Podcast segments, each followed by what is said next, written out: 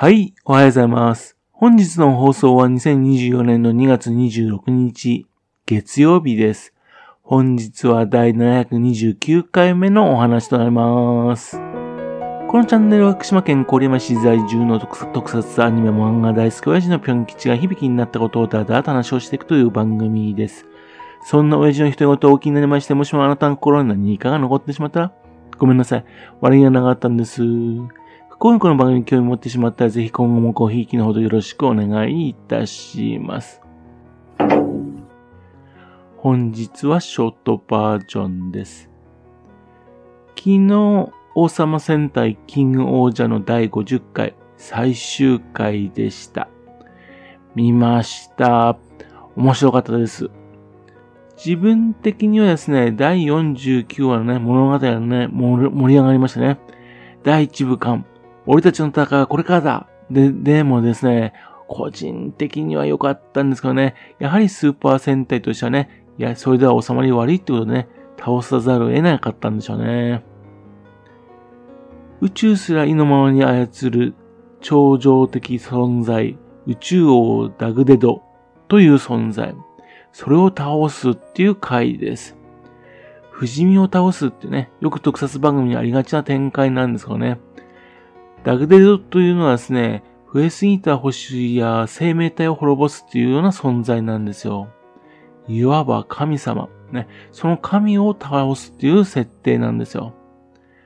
ドラゴンボールで言えばですね、多分海王神様よりね、強いような存在なんですね。そう倒そうって言うんですよ。なんでこんなめんどくさい敵を作っちゃったのかななんて思うんですけどね。いや、作ってもいいんですよね。普通は倒すためのヒントを用意しておくべきなんですね。ところがですね、倒すヒントを作ってこなかったんですね。これは物語を作る側のミスじゃなくてですね、物語を盛り上げるためにね、絶対的な敵としておくためにね、そんなものを用意してなかったと思うんですね。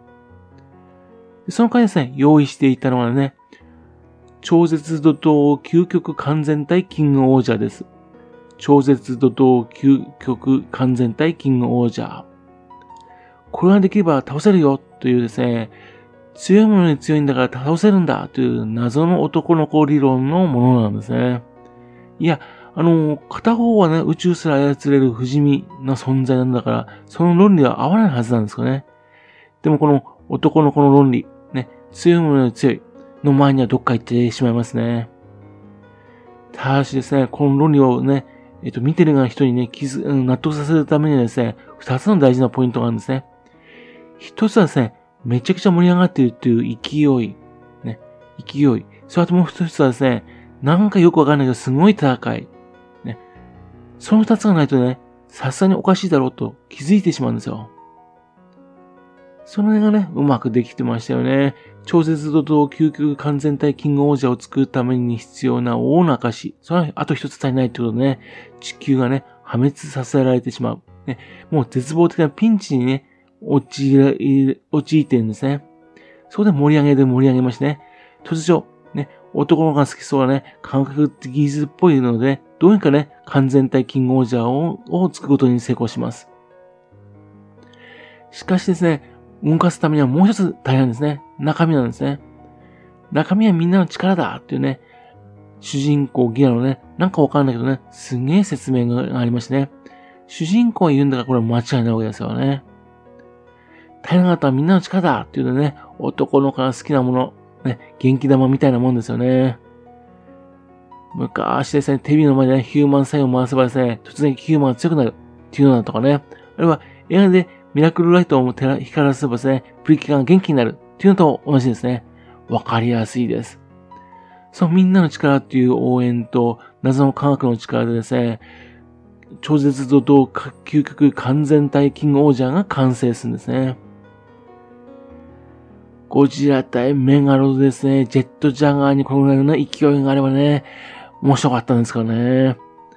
この辺ですね、ただ1話に申し込むにはね、無理があるなって気がするんですけども、これ長くやったらですね、荒が見えちゃうから。だから、まあ、この1話に押し込む。バランスは良い選択でなかったなと思うんですね。そして、まあ、完全体のキングオージャン完成。そして、超巨大化するんですよね。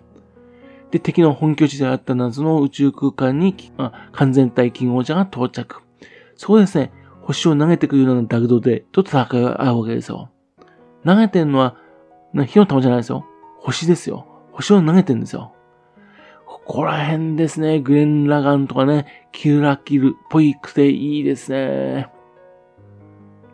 そして、壮絶な戦いの結果、ね、悪い敵の本拠地も壊れましてね、暗いダグドでは倒される。で、役割を終えた完全体キングオージャーも一緒に燃え尽きるっていう中身になってます。それで、普通の人間サイズになって、ダグデドは、不死身性がね、失われたんでね、6人の王でも倒すことができた。というですね、男の子の好きなものをギュギュッと集めましてね、敵がつけられるという展開なんですね。好きですね。この展開ですね。普通だったら何それとなるのは無理な展開なんですよね。この1年間の丁寧な作りをしてきたんでね、それを押し切ることができたんですね。いやー、素晴らしい。本当にご苦労様でした。楽しい作品に出会うことができて非常に嬉しかったです。で、番組の最後、新たな敵が現れ、妨害武装の声でね、番組が終了すると。妨害武装ができたってことなんですね。クワゴンたちがもう復活しているってことを示しますよね。うまい終わり方ですね。またですね、これはですね、続きは V シネクソ、あるいは G ロソでですね、本当の最後の大会がありますよっていうこと意味もあるんでしょうね。うまいですね。しかし V シネクスト、ね、恐竜ジャーと戦う、ね、それはまあ良いですよ。本編でもね、恐竜ジャーと深く関わっていましたからね。問題は、ドンブラザーズですよ。ドンブラザーズと戦わなきゃいけないんですね。ダグデドはですね、まだ秩序がありましたからね。だから論理が破綻していても倒すことができました。ドンブラザーズは倒せるんでしょうかね、予告の映像でね、すでに死んでるらしいですね。記事の強しとね、紀藤遥がね、えー、いましてね、それは死んだ顔になってアップになってるんですね。このような戦隊ですよ。そんなのと戦うんでしょうかね、キングオージャーね。戦って何するんでしょうかね。これは楽しみでしょうがないです。というわけですね、今回はですね、王様戦隊キングオージャーの最終回がね、面白かったよという話でした。本当に素晴らしい作品でした。1年間ありがとうございました。次回からね、ブンブンジャーも非常に楽しみにしております。はい。それではまた次回よろしくぴょん吉の宝話をお付き合いくださいね。本日もお聞きくださいまして誠にありがとうございました。